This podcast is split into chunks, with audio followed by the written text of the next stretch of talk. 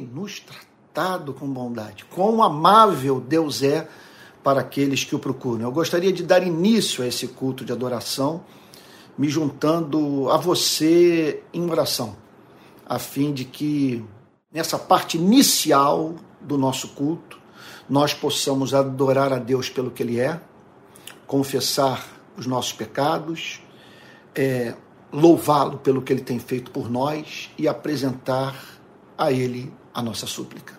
Vamos orar? Pai Santo, o teu amor nos constrange.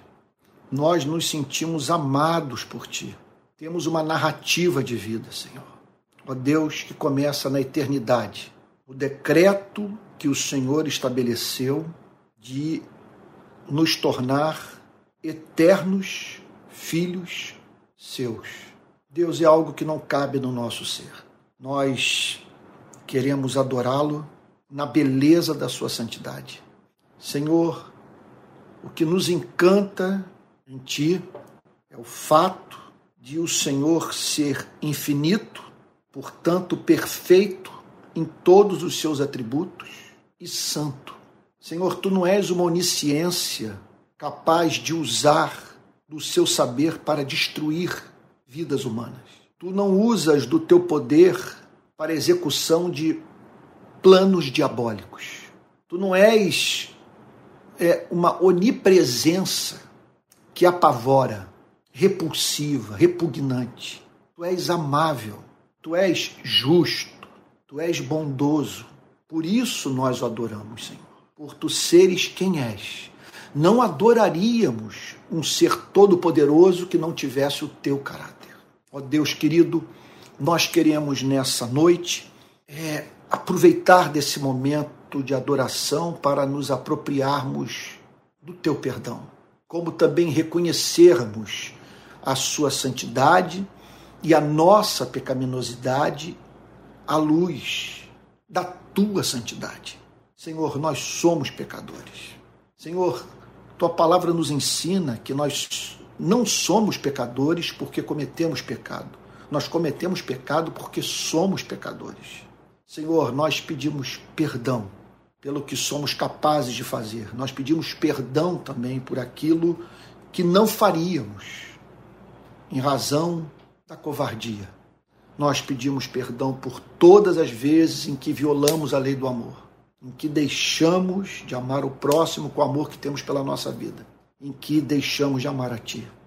Senhor, compadece de nós. Senhor, Perdoa-nos por todas as nossas contradições. Perdoa-nos, Senhor, pelo nosso arrependimento, Senhor, do qual nós queremos nos arrepender. Deus querido, e concede-nos o testemunho do teu Espírito, selando no nosso coração o teu amor perdoador. Tu sabes, conforme nós vimos hoje de manhã, que bem-aventurado é o ser, é o ser humano a quem o Senhor não atribui iniquidade. Bem-aventurado aquele cujo pecado é coberto. Deus querido, dá-nos a consciência desse perdão. Nós queremos nessa noite, Senhor, agradecer a Ti pelas mais diferentes manifestações da Tua graça na nossa vida.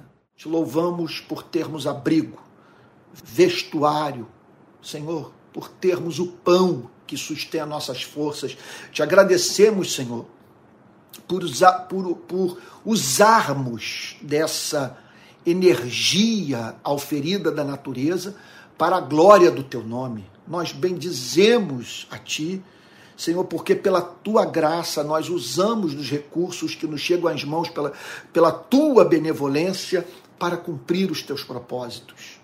Senhor, de toda graça, aceita o nosso louvor pela Bíblia, pelo Espírito Santo, pelos irmãos na fé, te agradecemos pelas canções que ouvimos e que santificaram o nosso coração. Nós o bendizemos por todas as vezes em que teu Espírito não permitiu que nos afastássemos de ti. Nós, Senhor, o louvamos porque tu és o preservador da nossa sanidade mental. Te agradecemos, Senhor, porque os fatos da vida não nos levaram à loucura, Senhor, nesse mundo escuro, nesse mundo de maldade, Senhor, nesse mundo de, de, de tragédias que muitas vezes nos afiguram como sem propósito. Nós louvamos o teu nome por podermos, por podermos ver tudo à luz da cruz. Senhor, à luz desse amor sacrificial, porque nós sabemos que na cruz o Senhor não apenas justifica o pecador, mas justifica a si mesmo no mundo sofredor. Nós o amamos, Senhor. Aceita esse culto de adoração, porque para nós é importante dizer que somos gratos, que reconhecemos a sua soberania, e para nós é importante ter a consciência de que o nosso culto o alegra. Senhor, nós pedimos agora, nesse momento que tua palavra vai ser aberta, que o Senhor ilumine o texto que escolhemos para meditação nessa noite, Senhor. Que possamos entender o seu significado, que sejamos santificados pela verdade. É o que te pedimos em nome de Jesus, com perdão dos nossos pecados. Amém. Meus irmãos queridos, eu vou pedir que todos abram a Bíblia nesse momento na carta de Tiago, Novo Testamento, carta de Tiago, capítulo 2, verso 14. Tá bom? Eu vou pedir aos irmãos para que deixem de. que, que escolham mandar suas mensagens é, nos comentários após a pregação, para que não haja distração, tá bom? Alguns comentários são muito carinhosos, as verdadeiras expressões de amor é por mim mas eu temo que possa servir para distrair pessoas. E se aparecer algum hater, alguém que não goste de mim, deixe-o falar sozinho, tá bom? Para que a gente se concentre no texto das Sagradas Escrituras, porque adorar a Deus significa também nós pararmos para ouvirmos a sua voz. É o que esperamos que aconteça hoje, nesse momento. Então, Tiago, capítulo 2, verso 14. Meus irmãos, qual é o proveito se alguém disser que tem fé, mas não tiver obras? Então, esse é um fenômeno que já podia ser encontrado no primeiro século. Pessoas que expressavam verbalmente fé em Jesus Cristo e que, contudo, negavam o evangelho pela forma como se comportavam. Então, Tiago levanta essa questão: qual é o proveito se alguém disser que tem fé, mas não tiver obras? O que um ser humano pode auferir dessa espécie de fé que é capaz de defender a ortodoxia e que, ao mesmo tempo, é incapaz de, com a vida, demonstrar a autenticidade dessa mesma profissão de fé. Essa questão que Tiago está tratando, porque ele já podia observar no primeiro século, pessoas é, cuja vida apresentava um divórcio entre fé e prática.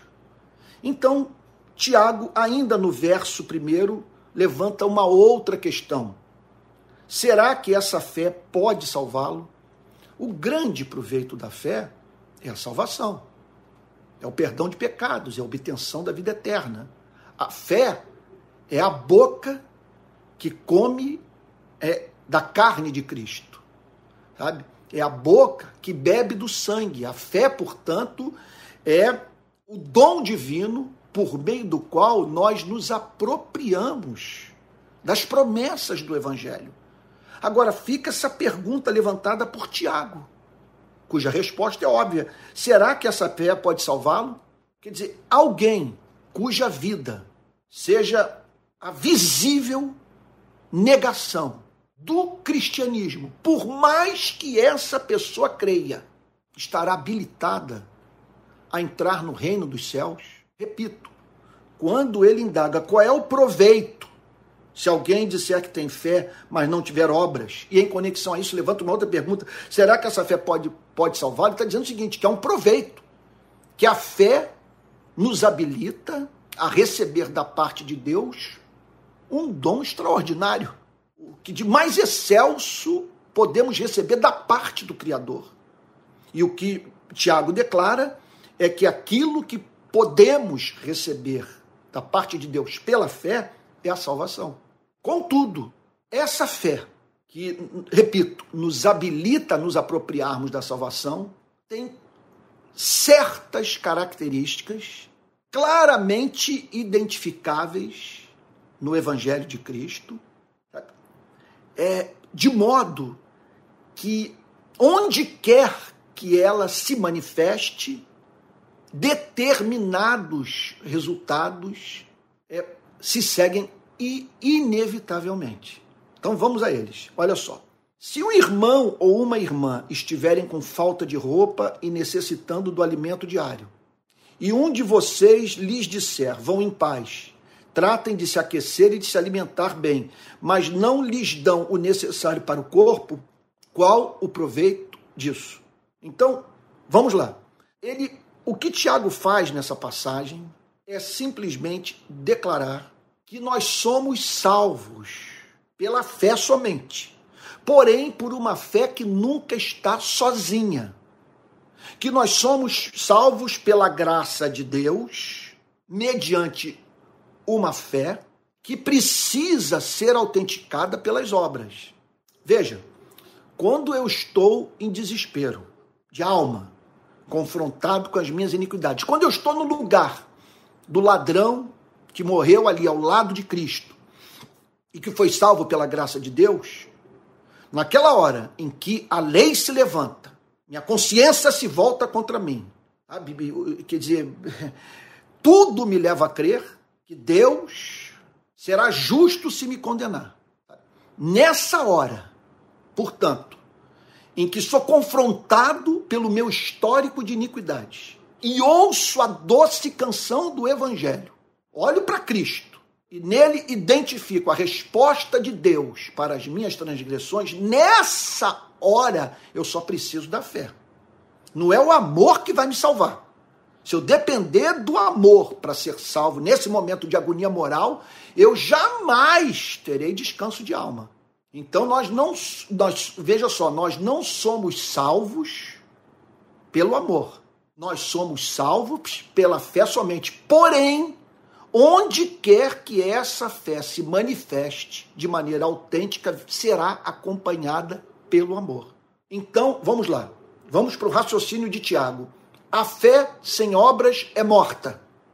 Aí eu pergunto a você, qual é a principal obra da fé? O que ele está dizendo que a fé, por meio da qual nós auferimos proveito espiritual, a fé por meio da qual nós somos salvos, é uma fé operosa. Que essa fé, quando é autêntica, ela demonstra é, ser um dom do Espírito Santo, estar arraigada no solo de um coração regenerado mediante a prática de boas obras. E, nesse sentido, qual é a principal obra da fé? Tiago declara com muita clareza que é o amor. Mas não apenas isso. Ele, nessa passagem, fala de uma virtude do amor, que é a mais basilar.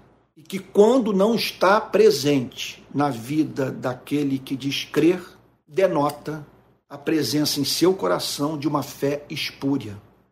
Note que o Novo Testamento nos ensina com muita clareza que para cada manifestação do Espírito Santo há uma falsificação produzida pelo mundo das trevas. Há a verdadeira alegria da salvação, há a falsa alegria da salvação. Então, há a verdadeira segurança da salvação, há a falsa segurança da salvação. Existe a verdadeira fé, bem como aquilo que poderíamos chamar de fé espúria.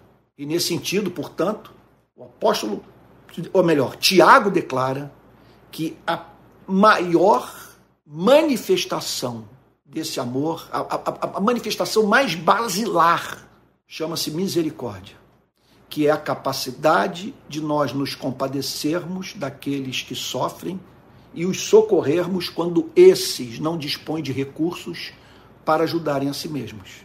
O que Tiago está dizendo é o seguinte: a misericórdia não salva, mas ninguém entrará no reino dos céus sem misericórdia. Olha então, então o que, que ele declara. Se um irmão ou uma irmã estiverem com falta de roupa e necessitando do alimento diário, ele fala de algo que é possível que ocorra na igreja. Um irmão e uma irmã carentes de roupa e carentes do pão.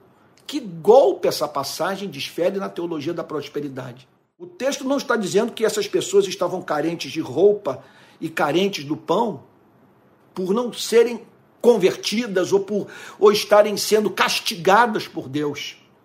A informação que recebemos é que tratavam-se de irmãos. E que irmãos, que cristãos podem passar por esse tipo de prova. Contudo, contudo, Deus tem prazer em atender essa demanda de vestuário e pão. E, de uma forma toda especial, atender essa demanda de, de, de satisfação das necessidades básicas por meio dos irmãos na fé. De modo que ele ama usar os braços da igreja para socorrer os irmãos na fé que se encontram em necessidade.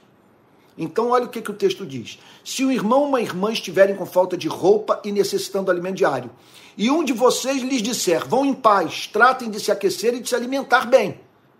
Essa pessoa então procura um irmão na fé, apresentando a sua necessidade, e ouve dele um salmo, um conselho piedoso, uma palavra profética absolutamente irresponsável, um escárnio. E lá está então essa pessoa a dizer: vão em paz, tratem de se aquecer e de se alimentar, façam a parte de vocês, contem com a bondade divina, que Deus ouça as suas orações, que vocês se lembrem que Deus jamais desampara o justo. Agora, olha a contradição dessa impressionante expressão de fé. Tiago diz: Mas não lhes dão o necessário para o corpo qual é o proveito disso? Você trouxe uma palavra para o espírito dessa pessoa, mas não atendeu a demanda física. Ou seja, você fez aquilo que pouco lhe custou. E a demanda mais custosa do amor foi rechaçada por você. O que, o, o que Tiago está dizendo é o seguinte: essa é uma, essa é uma, essa é uma, é, é uma expressão, uma é, é manifestação concreta da presença de uma fé espúria. Essa não é a fé dos regenerados. Quem quer que tenha sido alcançado pela graça de Deus a ponto de vir a crer em Cristo, tem o seu coração tornado pela, por essa mesma graça misericordioso. Agora, deixa eu explicar o motivo teológico. Quando uma pessoa chega ao ponto de dizer que Jesus Cristo é o Senhor, quando ela o faz em espírito e verdade, veja só, tal ocorre em razão do milagre da regeneração, que o Senhor Jesus chamava de novo nascimento. Quando uma pessoa nasce de novo, recebe um novo coração, uma nova natureza, esse coração regenerado torna-se habilitado a não apenas crer, mas também a amar. É impossível uma pessoa ter um coração regenerado e não demonstrar essa simetria entre fé e amor. Você está entendendo o ponto? Então, Tiago declara que se esse amor se resumir a palavras, a salmos, a profecias, mas não vier acompanhado da manifestação concreta da misericórdia, essa pessoa é possuidora de uma fé que não a habilitará a tomar posse da vida eterna. E aí Tiago diz assim: Olha, eu não sei o que, que houve, a, a transmissão, a, aqui a conexão está maravilhosa. Eu não sei o que, que houve, que houve uma falha na transmissão. Eu estou olhando aqui para o meu roteador, não estou vendo nenhuma anomalia aqui em casa, mas a transmissão acabou de cair. Eu peço perdão a todos, é alguma coisa que foge é, ao meu controle. Mas vamos lá, vamos voltar ao texto. Espero que você não perca a linha de raciocínio. Assim também a fé, se não tiver obras por si só, está morta. Então existe a verdadeira fé e a falsa fé. Existe aquela fé que é dom de Deus, que nasceu né, a partir de um coração regenerado, ou que foi ou mudando de, de, de, de assim de, de uma forma de expressar o ponto. Fé que tem suas raízes no solo de um coração regenerado, e a essa fé sobre a qual Tiago fala, que é uma fé é, que não é obra do Espírito Santo, que, que uma pessoa não precisa ser regenerada para ter. Observe, portanto, que um ser humano pode ser ortodoxo. Ele pode professar fé em Deus e na historicidade de Cristo, até mesmo mas sem ter nascido de novo, sem ter passado por essa espantosa obra de regeneração que Jesus, repito, chamava de novo nascimento. Assim também a fé, se não tiver obras por si só, está morta. Tiago procede dizendo: Mas alguém dirá: Você tem fé e eu tenho obras. Então ele imagina, essa é uma boa forma de se ensinar, de você se antecipar às perguntas, às possíveis, as prováveis perguntas que podem ser feitas pelos seus ouvintes. E aqui está Tiago pensando nas perguntas que, que os destinatários dessa epístola poderiam fazer. E uma delas é essa. Sabe? Você tem fé e eu tenho obras. Então lá está alguém dizendo: olha, é, eu tenho fé, eu sou calvinista, eu subscrevo a confissão de Westminster, eu creio no credo apostólico. Alguém, portanto, dizendo, eu, eu, pela fé creio que os montes podem ser lançados ao mar. Olha só, você. Então alguém dirá: você tem fé, eu tenho obras. Mostre-me essa sua fé sem as obras, e eu com as obras lhe mostrarei a minha fé. Então, o que Tiago está dizendo é o seguinte: é que há uma diferença brutal entre professar, professar fé no calvinismo, você ter eh, na, na memória poder é, citar com exatidão os artigos do Catecismo de Heidelberg, por exemplo, que nós estamos estudando, ok? E você demonstrar essa fé pela prática de boas obras. Olha só, mostre-me essa fé sem as obras e eu com as obras lhe mostrarei a minha fé. Então você se apresenta como um defensor da ortodoxia, mas nunca o evangelho é mais bem defendido do que quando aquele que professa a fé em Cristo encarna a vida de Jesus. E encarnar a vida de Jesus significa ser doce, ser misericordioso, ser paciente, ser compassivo. Significa, à luz dessa passagem, abominar a ideia de alguém passar pelo seu caminho mal vestido, faminto, e você não ser a resposta de Deus para o drama desse ser humano, que, repito, a providência divina fez com que cruzasse o seu caminho. Então, é, verso 19. Você crê que Deus é um só? Esse é um artigo basilar da fé. Lá está uma pessoa, portanto, dizendo, declarando a seguinte coisa: Eu sou monoteísta. Eu creio na existência do único Deus. Olha, isso é um ponto tão inegociável da fé que aqui, olha, o judaísmo está unido ao cristianismo e católicos e protestantes estão de mãos dadas. Nós somos monoteístas. O cristianismo é de um monoteísmo radical. Embora o Deus cristão seja revelado na sua palavra como possuidor de uma de uma existência tripessoal. É Deus Pai, Deus Filho, Espírito Santo. Mas em nenhuma passagem bíblica é a declaração que nos leve a crer que a Bíblia está falando sobre três deuses. A Bíblia não, também não fala que ora Deus se manifesta como Pai, ora como Filho, ora, ora como Espírito Santo. A Bíblia nos ensina que o Filho não é o Pai, o Pai não é o Filho, o Filho não é o Espírito Santo, o Espírito Santo não é o Filho. São três pessoas, contudo, um único Deus. É um artigo de fé complicado de nós é, é, acreditarmos? Sim. Agora entendo o que C.S. Lewis fala.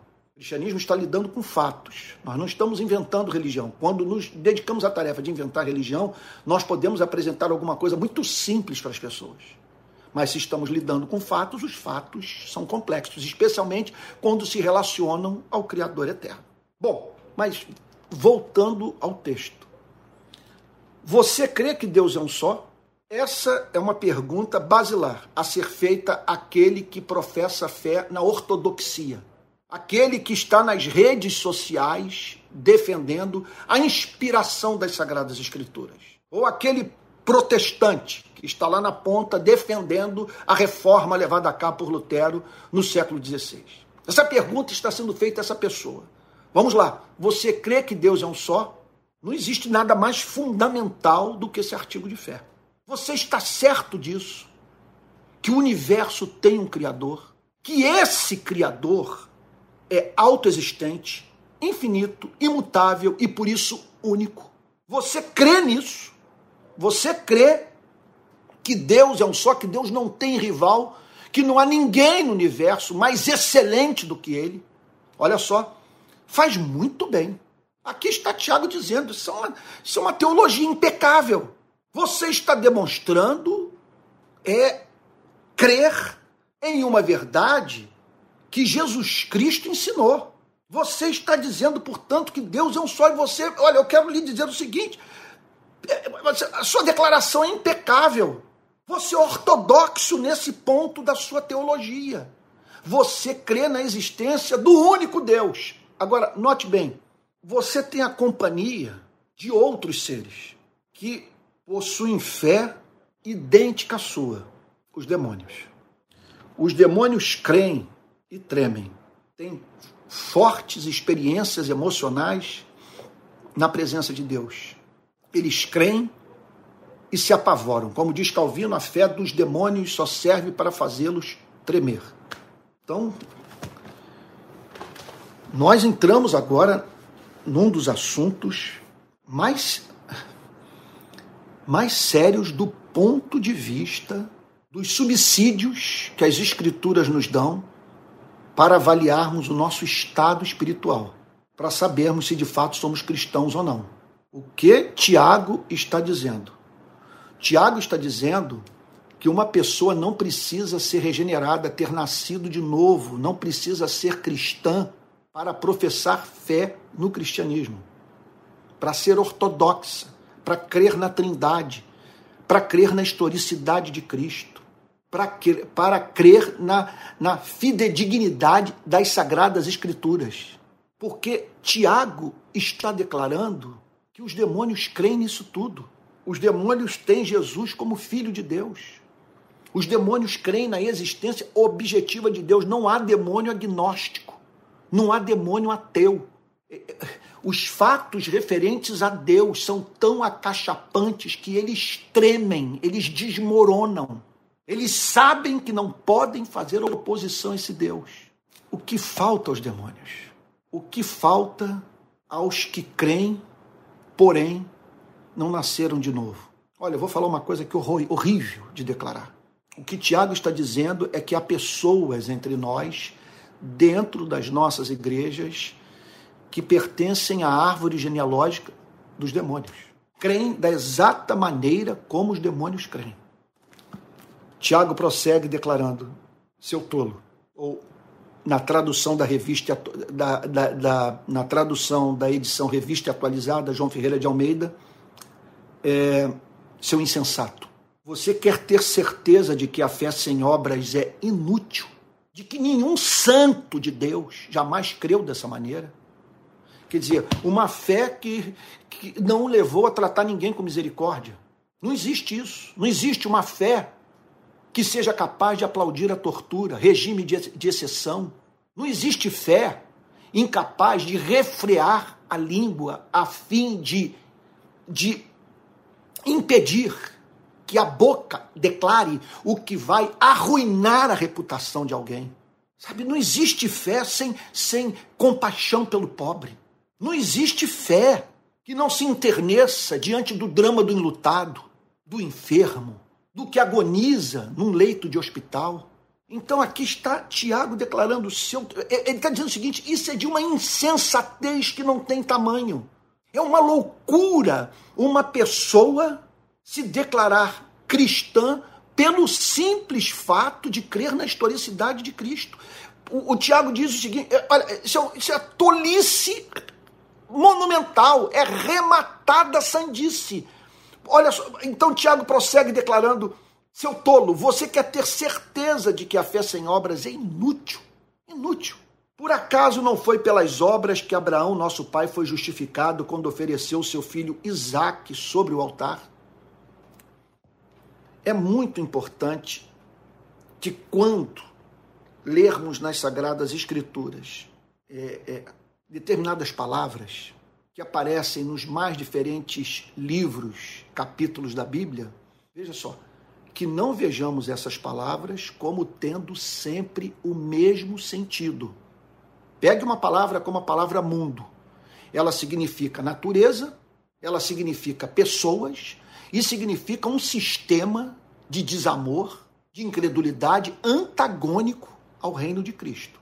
Então, a palavra fé e a palavra justificação precisam ser vistas aqui à luz do contexto da epístola.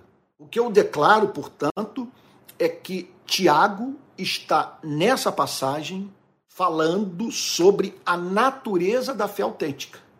Ele não está pregando salvação pelas obras. Ele não está nos remetendo novamente para o império da lei. Ele não está nos chamando para basearmos a nossa relação com Deus em performance, em desempenho. O que ele declara, e é muito simples de entender, é que somos justificados por uma fé que precisa ser justificada pelas obras. Esse é o ponto. Somos justificados certamente pela graça de Deus mediante a fé. Lá está o ladrão morrendo ao lado de Cristo e pela fé, ouvindo o Senhor Jesus ali dizer: Hoje mesmo estarás comigo no paraíso. Não teve espaço ali para prática de boas obras, ali não teve penitência, nada. Ele simplesmente comeu o pão que lhe foi oferecido, bebeu do sangue que estava sendo vertido literalmente naquele momento. Quer dizer, não bebeu literalmente, mas o sangue sim estava sendo vertido literalmente. E pela fé, ele se apropriou daquela salvação. Agora, essa fé, quando se manifesta no coração de um ser humano, e Tiago insiste nesse ponto, ela vem sempre acompanhada pela obsessão de reproduzir a vida de Cristo de praticar boas obras. O que é boa obra? Boa obra não é invencionice, é, é, sabe, que é, ensinada pela instituição religiosa. Não é alguma coisa que o homem cria e que põe na boca de Deus. Não se trata da prática que inviabiliza a nossa existência, torna o cristianismo medíocre.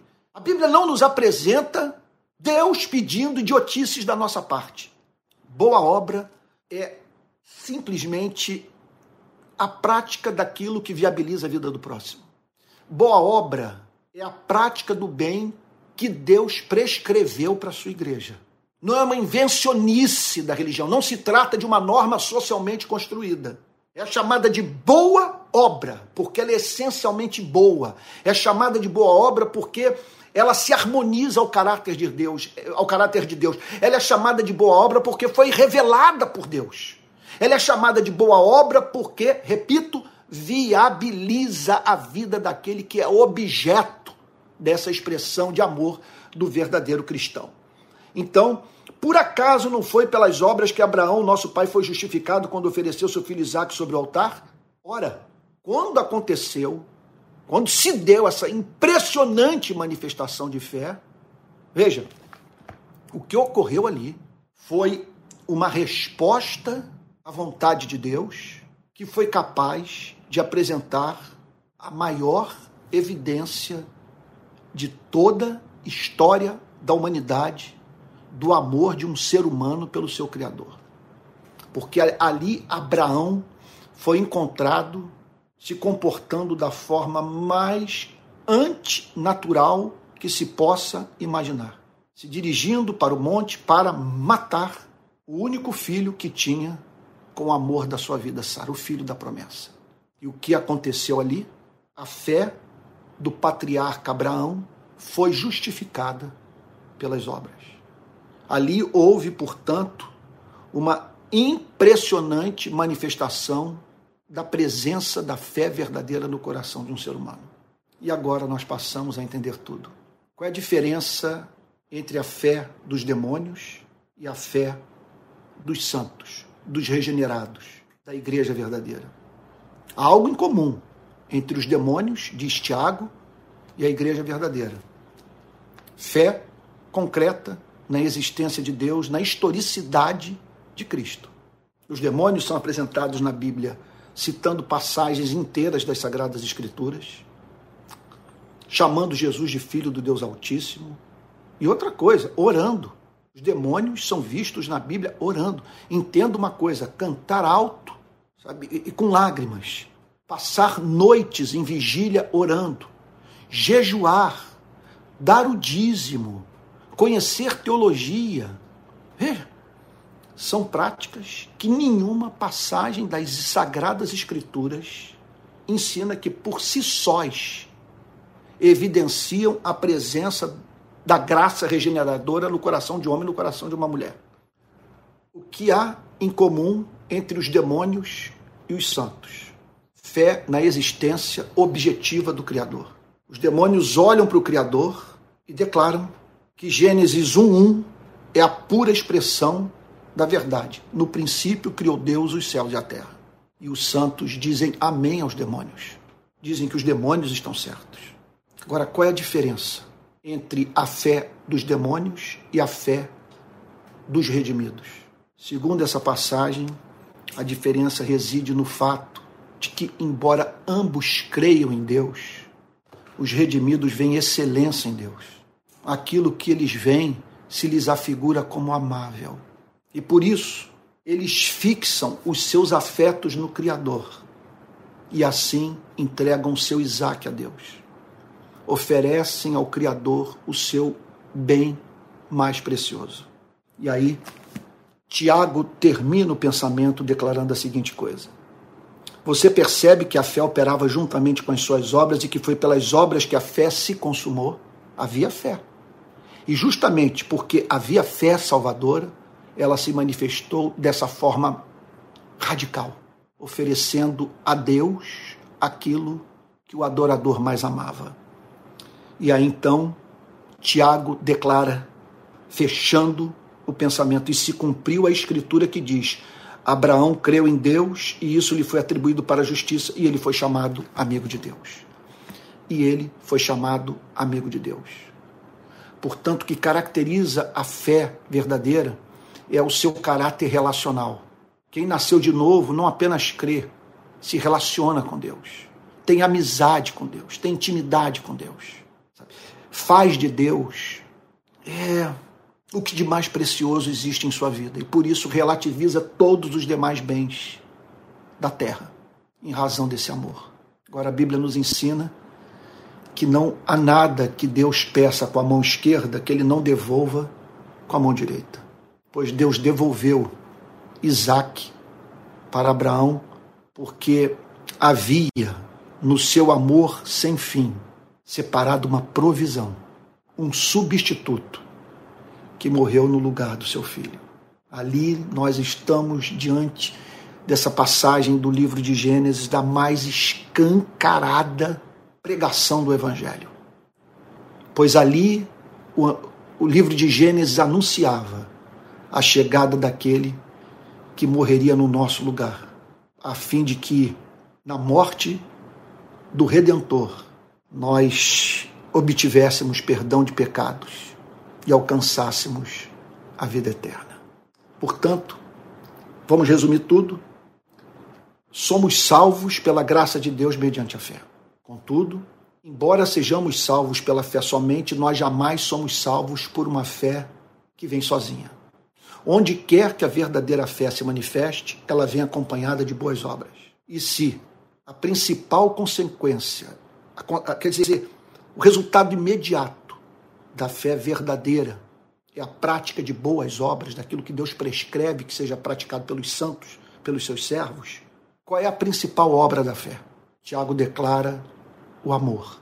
Não há nada que mais autentique a presença da verdadeira fé no coração de um ser humano, que é o amor. Você pode dar o dízimo sem amor. Você pode se tornar teólogo sem amor. Você pode participar de vigílias sem, sem amor. Você pode orar fervorosamente sem amor. Agora, para que não nos relacionemos de modo irresponsável com essa virtude, é importante que, res, que respondamos à luz dessa passagem uma pergunta central. Se a principal obra da fé é o amor, qual a manifestação mais basilar do verdadeiro amor? Tiago não tem dúvida. A misericórdia. A capacidade do cristão de se compadecer do que sofre. O que o leva, portanto, a abrir mão do que tem, a ponto de vestir o nu e alimentar o faminto. Irmãos, eu trago essa palavra porque está presente nas igrejas do nosso país um espírito diabólico. Eu nunca vi tantos cristãos perversos, insensíveis, arrogantes, debochados e prescrevendo modelos de sociedade que extraem dos seres humanos o que eles têm de pior. Eles concebem uma política econômica que desconsidera a santidade da vida humana.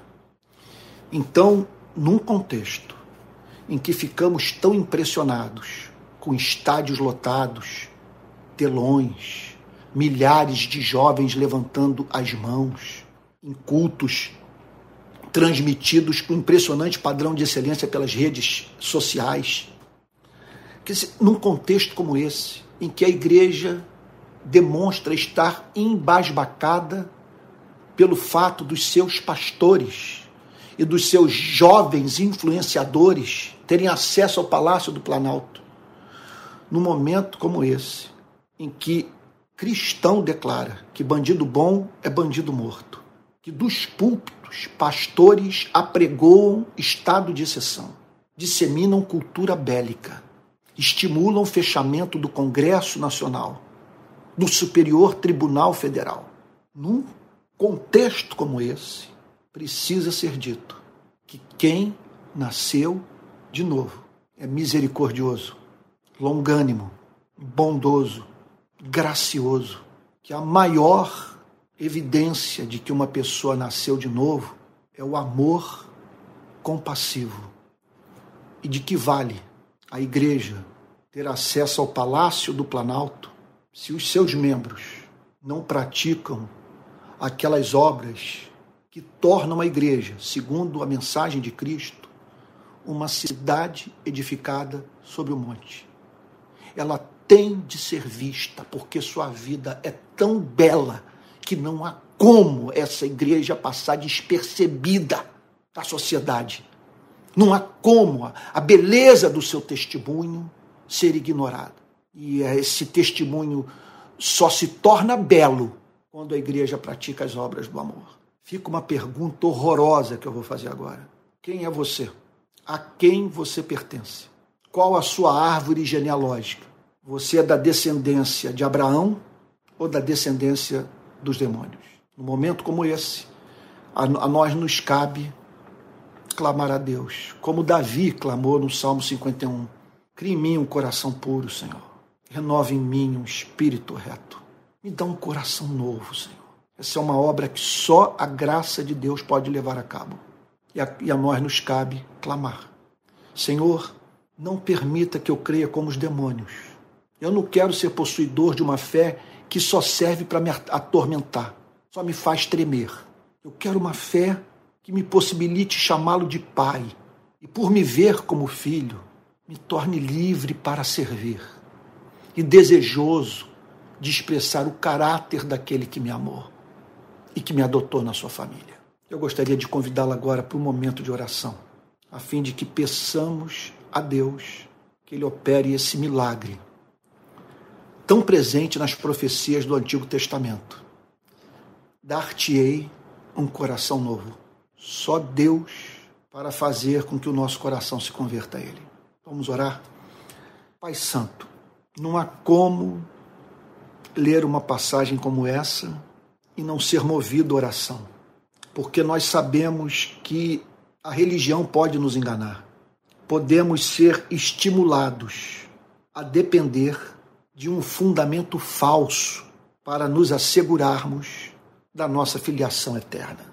Podemos estar impressionados com aquilo que a Bíblia não chama de fruto.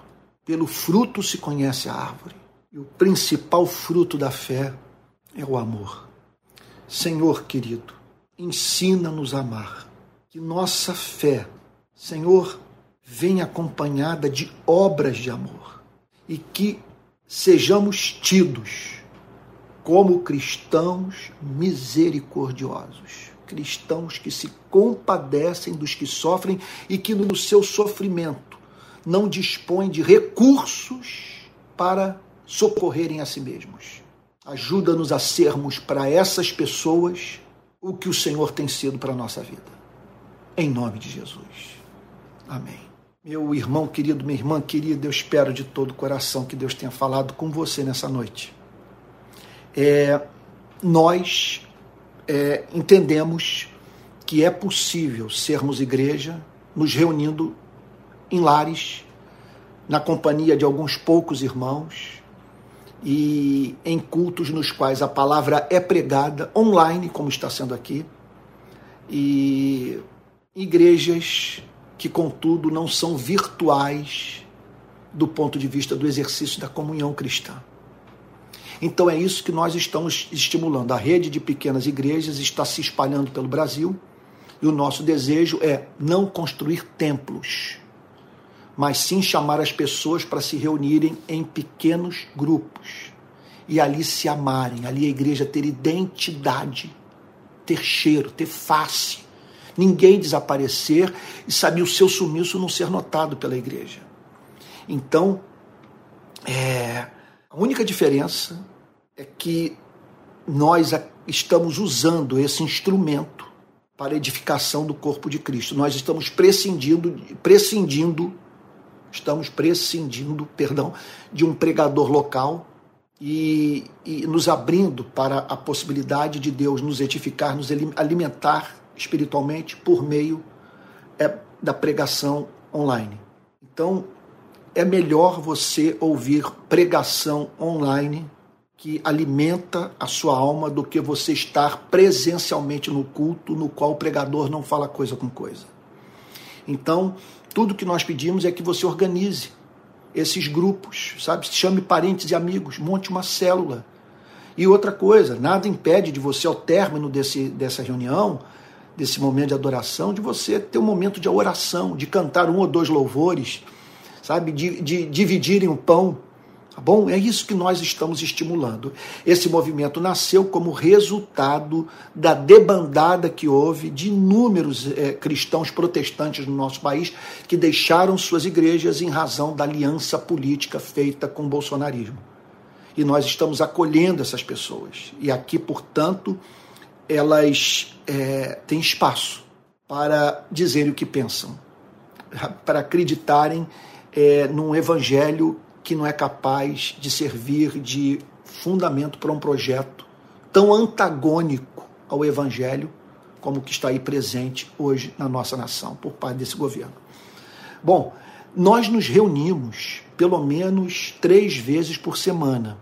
Olha, domingo de manhã, há uma transmissão do, do nosso culto que é realizado no auditório da Associação Brasileira de Imprensa, na rua Araújo, Porto Alegre, 71, nono andar, no centro do Rio. Você pode ir lá, esse culto é presencial, domingo 10 da manhã.